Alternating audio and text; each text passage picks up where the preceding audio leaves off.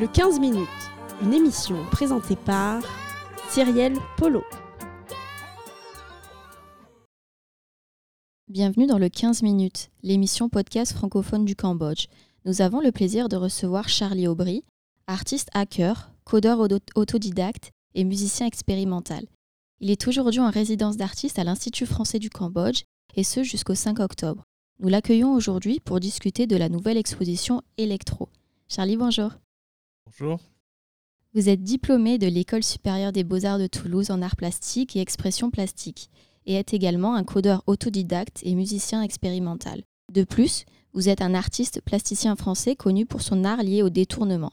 Depuis 2013, vous collaborez régulièrement avec la compagnie de danse contemporaine de la chorégraphe Maggie Marin, pour laquelle vous avez signé les bandes sonores de plusieurs spectacles. Vous exposez votre travail à l'international, notamment au Salon de la Jeune Création, au Salon Montrouge et à la collection Lambert d'Avignon. Vous avez été résident de la Villa Médicis en 2021 et 2022 et l'un des lauréats des Audi Talents Awards. Comme nous l'avons dit, vous êtes actuellement en résidence d'artiste à l'Institut français du Cambodge et avez réalisé dans ce cadre plusieurs œuvres exposées dans la galerie.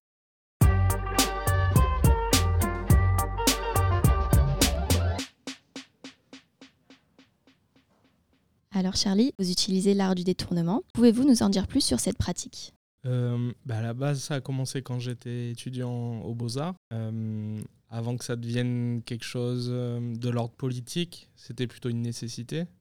Bah, L'idée, ça a été de me déplacer et de prendre des choses que je trouvais dans la rue, enfin la plupart du temps, ou euh, issues de la récupération, des chutes de bois, des choses comme ça.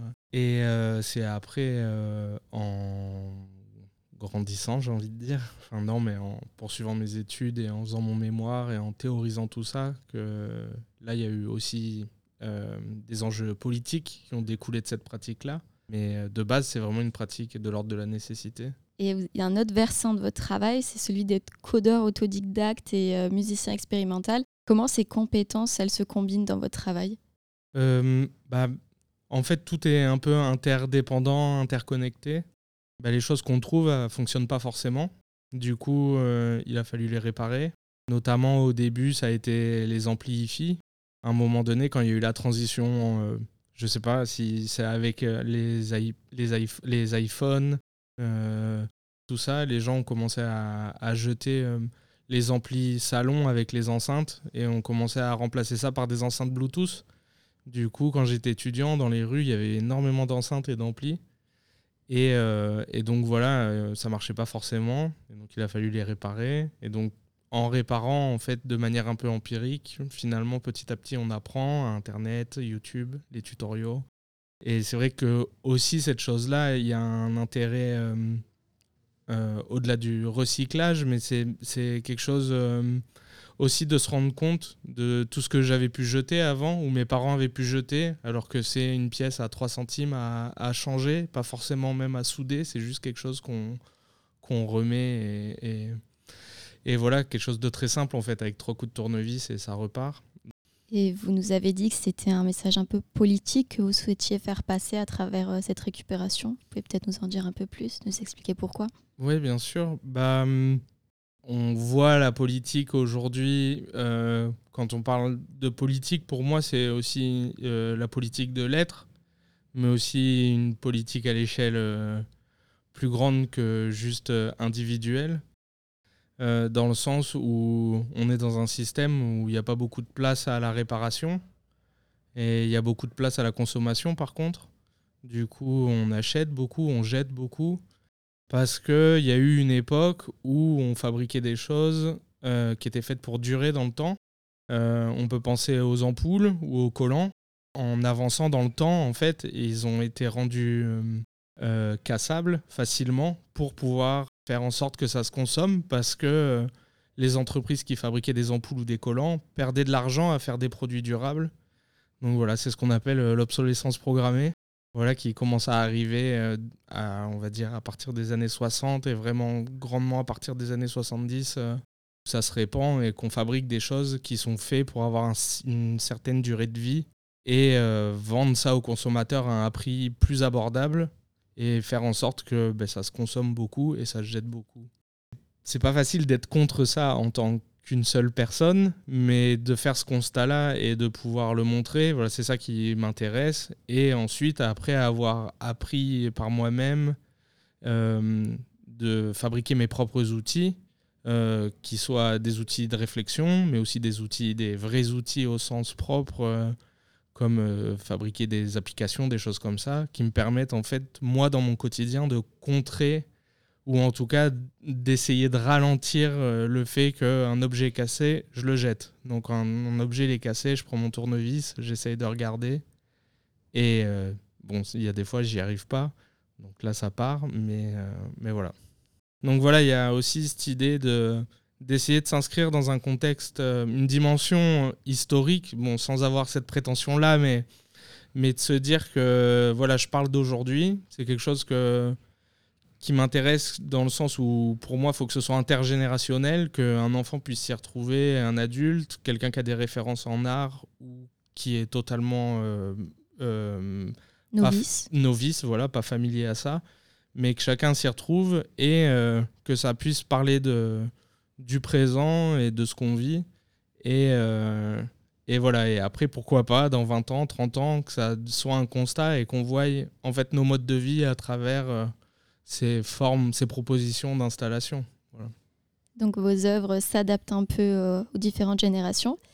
Et est-ce qu'elles s'adaptent aussi au lieu où vous exposez? Parce qu'on sait que vous avez exposé à l'international. Est-ce que vous adaptez l'œuvre à l'espace? Euh, Je me vois comme une espèce d'éponge. Donc, euh, en fait, quand je suis dans un endroit, c'est comme si j'absorbais tout l'environnement autour de moi, que ça se digérait et puis qu'après une forme plastique euh, bah, pouvait en être. Et, euh, et du coup, bah, là, forcément, euh, oui, ça change d'un endroit à l'autre, d'un espace à l'autre. là, je vois les, les choses que je trouve dans la rue, ça ne serait pas les mêmes que ce que je trouverais en Italie ou en France. Par contre, il y a une même typologie d'objets, je me rends compte. et là, c'est peut-être mes choix esthétiques où je me rends compte que je suis toujours attiré par un peu les mêmes objets. Et voilà, et après, ce qui m'intéresse là-dedans, c'est hum, aussi comment on retrouve des choses euh, là à 10, 15 000 km de France, comment on retrouve des similitudes dans les objets, comment on retrouve des mêmes objets, comme par exemple des canettes de Coca-Cola, comment on se rend compte qu'il y a des choses qui, qui, qui deviennent universelles, mais pas forcément dans le bon sens. Et, hum, et voilà. Ok, merci beaucoup. Justement, en parlant de l'Italie, on a dit précédemment que vous aviez été euh, résident à la Villa Médicis et que vous aviez également été lauréat de l'Audi Talents Award. Est-ce que vous pouvez nous parler un petit peu de ces expériences? Et bah oui, avec plaisir. Euh, la Villa Médicis, c'est une résidence euh, artistique française qui existe depuis 1400 et quelques. Ça a été fondé sous Louis XIV. Et donc ça accueille des artistes d'une durée d'un an à deux ans et donc, euh, on est payé euh, par l'État français pendant une année avec un logement et un atelier euh, au sein de la Villa Médicis, qui est un espèce de grand château sur les hauteurs de Rome. Du coup, c'est plutôt chouette. moi, mon expérience de ça, bah, la première, c'est déjà que en tant qu'artiste, c'est pas forcément évident de vivre de sa pratique. Donc, d'avoir un an payé par l'État, il y a une forme de reconnaissance aussi du coup, euh, c'est intéressant là de rencontrer le président, rencontrer tous les acteurs politiques euh, de la culture, mais aussi euh, du gouvernement. Et, donc de sentir une forme de, validation, on va dire, de, ce statut-là, pour lequel on a fait des études et travaillé. Voilà. Donc voilà, ça c'était important de pouvoir passer un an à faire des recherches sans se soucier ben, de l'argent et l'Audi Talent Award, euh, bah, on va dire que c'est un peu la même chose, parce que c'est une bourse euh, de 70 000 euros quand même, et d'une exposition au Palais de Tokyo. Donc, euh, pareil, ça, crée beaucoup de visibilité et ça permet bah, de poursuivre ses recherches sans avoir à soucier bah, du souci quand même premier qui est de payer son loyer, manger et vivre de manière correcte voilà, ce que je retiendrai de ces expériences, c'est surtout le fait de pouvoir créer en ayant la tête libérée, en fait, sans charge. Voilà, ça c'est quelque chose euh, qui est pour moi le plus important et qui est le plus dur dans mon quotidien en tant qu'artiste, c'est de toujours avoir euh, cette espèce de hum, charge permanente qui est de euh, ben, comment je vais payer mon loyer ce mois-ci.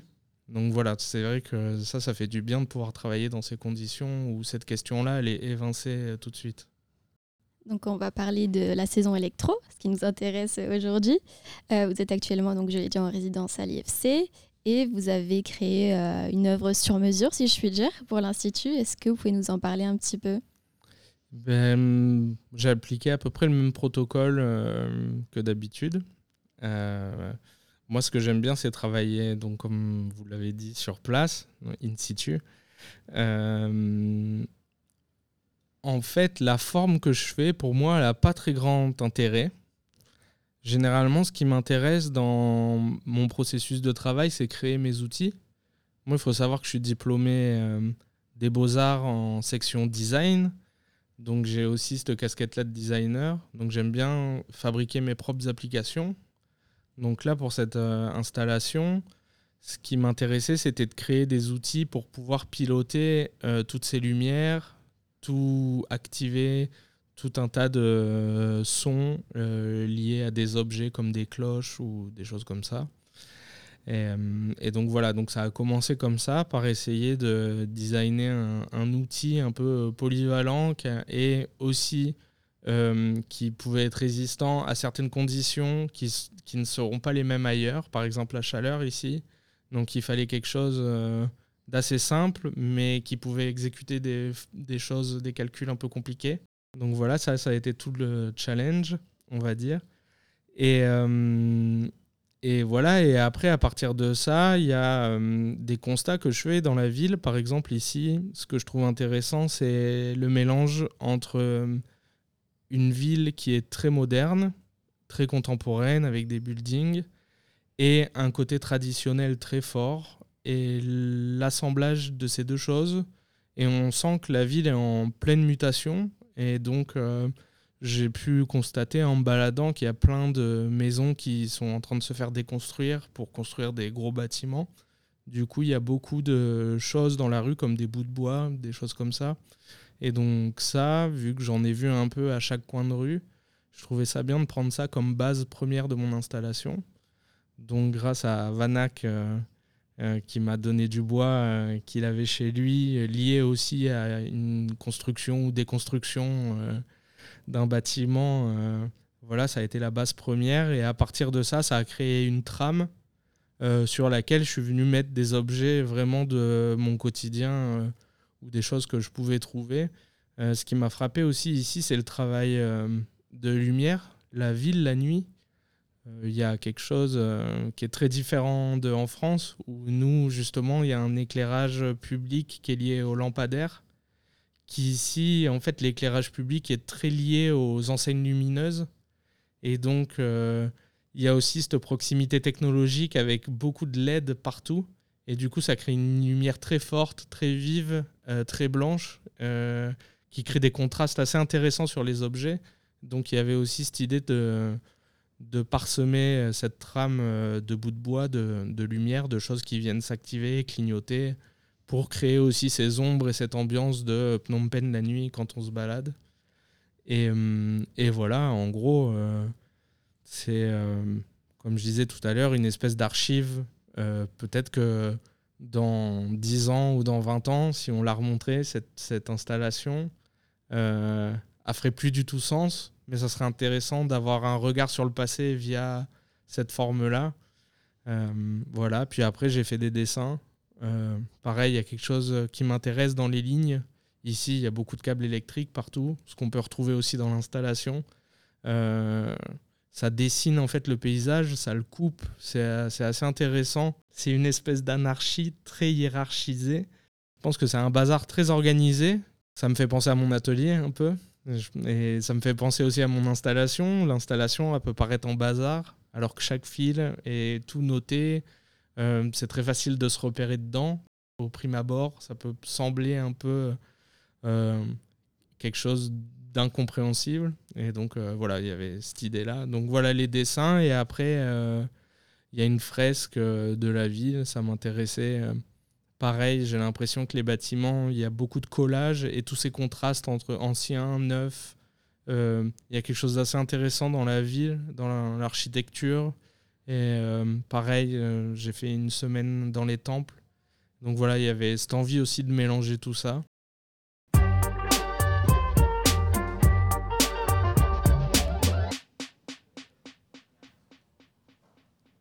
C'est déjà la fin de cet épisode du 15 minutes, le podcast de l'Institut français du Cambodge. Je tiens à remercier chaleureusement Charlie Aubry d'avoir accepté notre invitation. Nous espérons que ce quart d'heure vous aura donné envie de visiter l'exposition Electro. Et je tiens également à remercier évidemment Anna Godish et Kanya Won pour la réalisation du podcast. Vous pourrez retrouver cette émission sur notre page Facebook, notre chaîne YouTube et notre site internet. N'hésitez pas à la partager. À bientôt.